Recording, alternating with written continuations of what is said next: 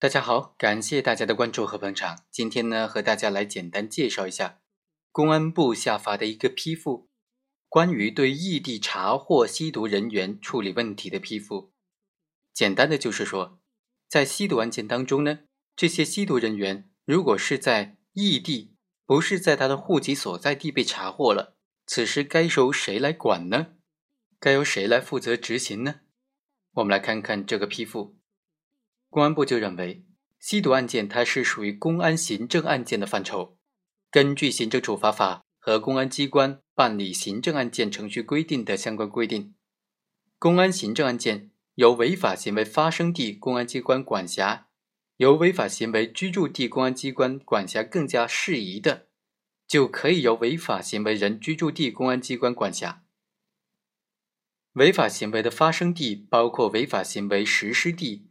违法行为结果发生地、销赃地等与违法活动有关的地方，违法行为有继续或者持续状态的，违法行为是继续或者持续的地方，都属于违法行为发生地。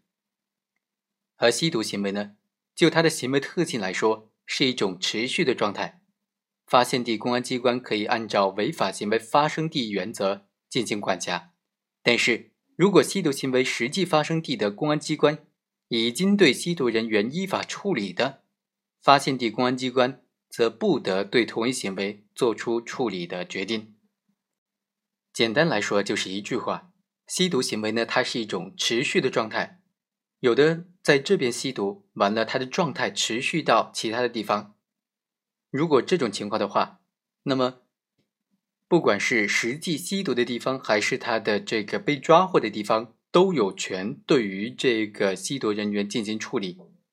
原则就是，这个吸毒实际发生的地方，以及吸毒状态持续的过程当中，行为人到过的地方，都是属于这种吸毒行为发生地，也就是违法行为发生地。